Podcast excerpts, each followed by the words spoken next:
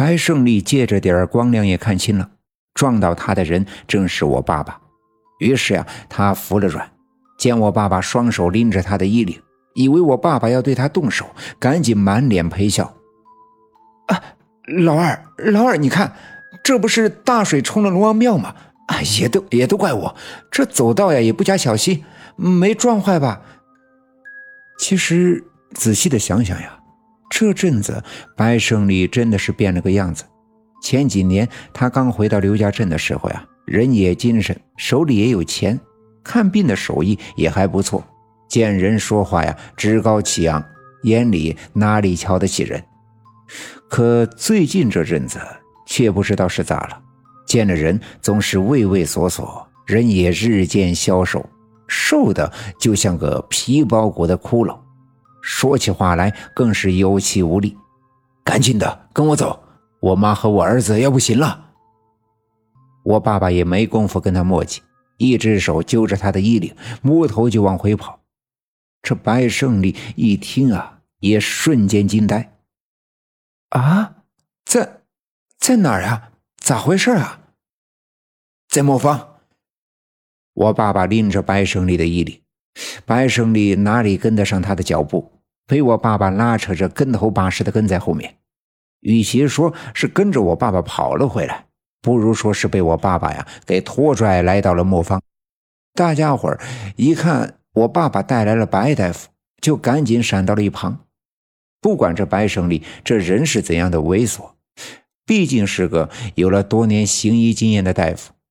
一看地上躺着两个人。分别伸手在我奶奶和我脖子上摸了摸，抬头喊道：“老二，你快去叫刘振刚，我身上没带药箱，让他赶紧来。”我爸爸点了点头，继续抹头向东跑，再次去找刘振刚。白胜利又冲我爷爷说：“六姑父，快帮我把六姑反过来，让她平躺着。”我爷爷赶紧弯腰跟白胜利一起。把躺在地上的我奶奶翻过身来，可是我奶奶的身体一直保持着刚才被大家伙从土坑里拽出来的形状，蜷缩着，僵硬的无法改变她的姿势。白胜利从刘老七的手里接过手电筒，拉开我奶奶的眼皮，用手电筒照了照，摇了摇头，叹了一口气说：“我六姑恐怕，恐怕不行了。”这句话好似晴天霹雳，在场的所有的人都因此惊呆。我奶奶在村里啊，多年以来声名远扬，在所有人的印象中，她一直是个正直、善良、不怒自威、有神通广大的老人。村子里的很多人都曾经接受过她的救治，而如今她却躺在地上，浑身僵硬，没有呼吸。瞳孔已经扩散，心脏停止了跳动。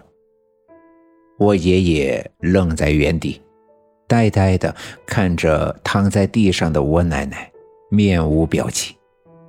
确切地说，他已完全不知道此刻该有什么样的表情。一旁坐在地上的，把我抱在怀里的我妈妈，也不禁流下了眼泪。白胜利转身来到我的身旁，像刚才那样用手电筒照了照我的眼睛。大勇，这孩子还有救。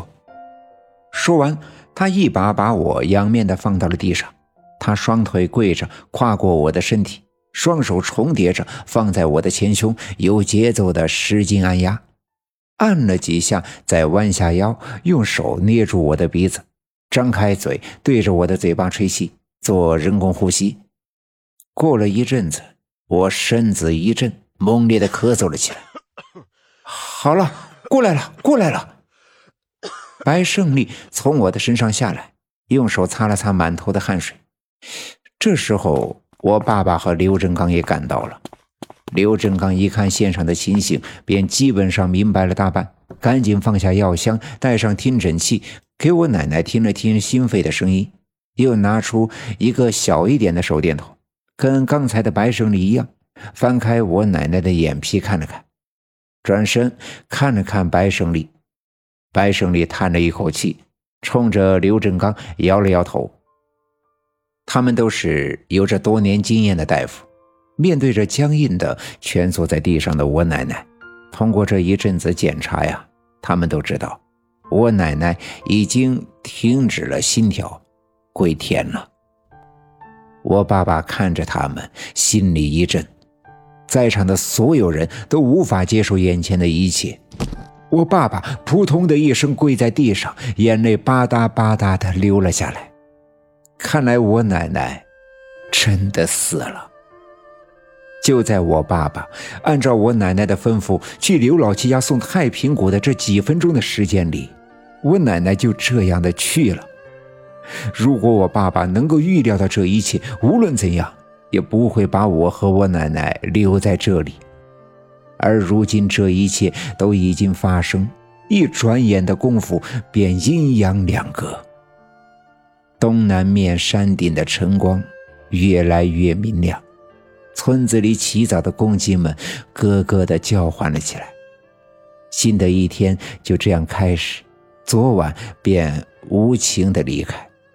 如同我奶奶这传奇的一生一般，成为了无法逆转的历史。本集已经播讲完毕，感谢您的收听。欲知后事如何，且听下回分解。